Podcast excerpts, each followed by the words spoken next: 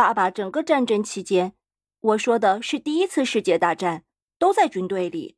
我五岁前很少见到他，即使见到了他，我也是若无其事。有时候我醒来，看见一个穿着卡其布衣服大人的身影在烛光下俯视着我；有时候天没亮，我听到大门嘎吱一声响，然后便是钉了鞋钉的靴子踩在巷子的鹅卵石上发出的咔嚓咔嚓的声音。这是爸爸回来和出去的声音，他像圣诞老人一样来无影去无踪。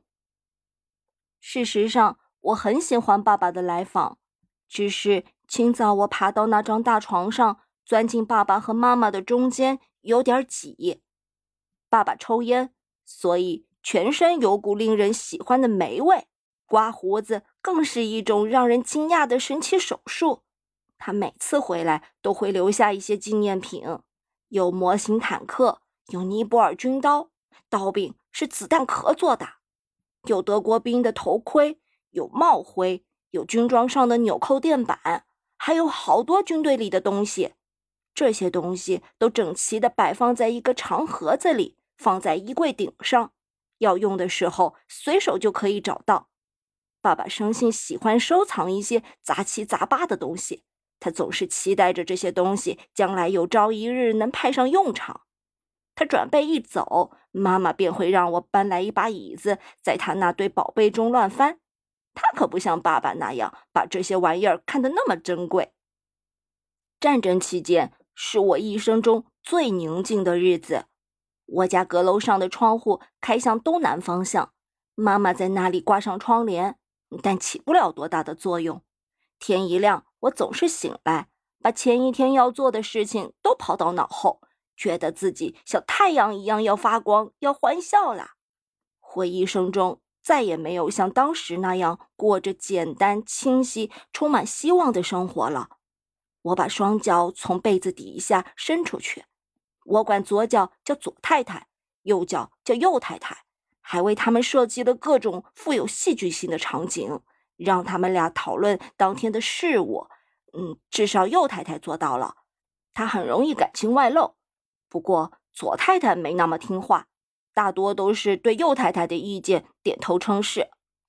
两位太太讨论我和妈妈当天要干什么，圣诞老人会给我们什么样的礼物，怎样才能使家里更有生机。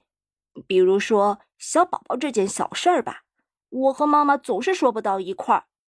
这条街上就我们家没有小宝宝，妈妈说我们家负担不起。说要等爸爸打完仗回来以后再说，因为买一个小宝宝需要六先令十七便士。这表明妈妈的头脑太简单了点。街北边的吉内家有一个小宝宝，谁都知道他们家是拿不出六先令十七便士的，可能那是个便宜的宝宝。而妈妈想要一个货真价实的宝宝，不过我觉得妈妈也太挑剔了点儿。就像吉内家那样的宝宝，其实也挺不错的。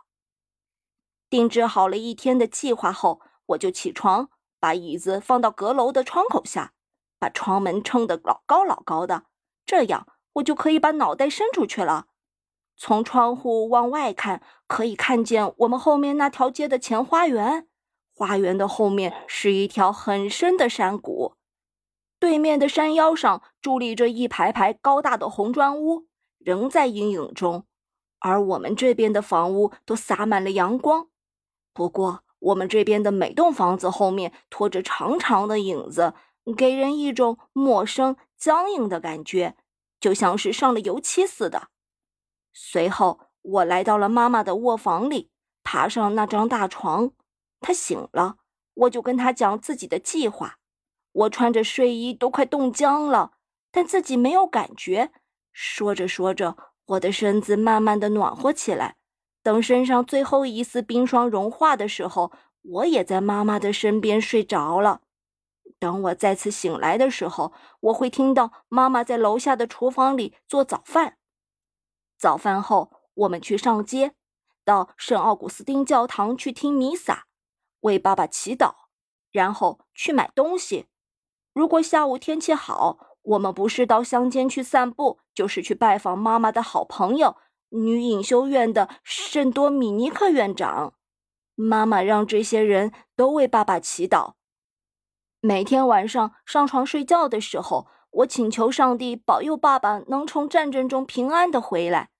的确，我当时根本不知道自己祈祷的结果会是什么样的。一天大清早，我爬上那张大床，果然，爸爸又像圣诞老人一样躺在了那里。可是后来，他没有穿制服。而是换上了那身最漂亮的蓝西装，妈妈高兴的什么似的。我看不出有什么值得高兴的呀，因为爸爸不穿那身制服时，看上去一点儿也不精神。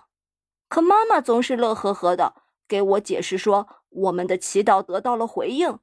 于是我们出去做弥撒，感谢上帝把爸爸平安的送回了家。这真是一个莫大的讽刺。那天。爸爸回家吃晚饭，脱下靴子，穿上拖鞋，因为担心感冒，在屋子里还戴着那顶脏兮兮的旧帽子，翘着二郎腿，神色严峻地跟妈妈说话。妈妈的脸上也露出忧虑的神色。当然，我不喜欢妈妈那种忧虑的神色，因为这样一来，她就不美了。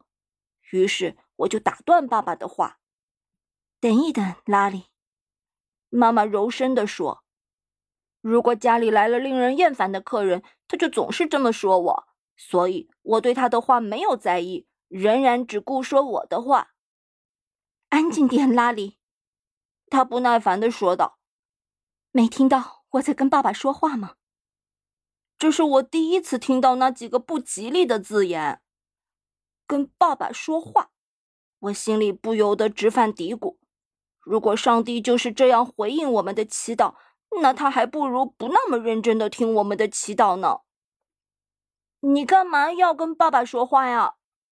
我极力表现出无所谓的神情说：“因为爸爸和我有事情要商量。”听着，别再插嘴了。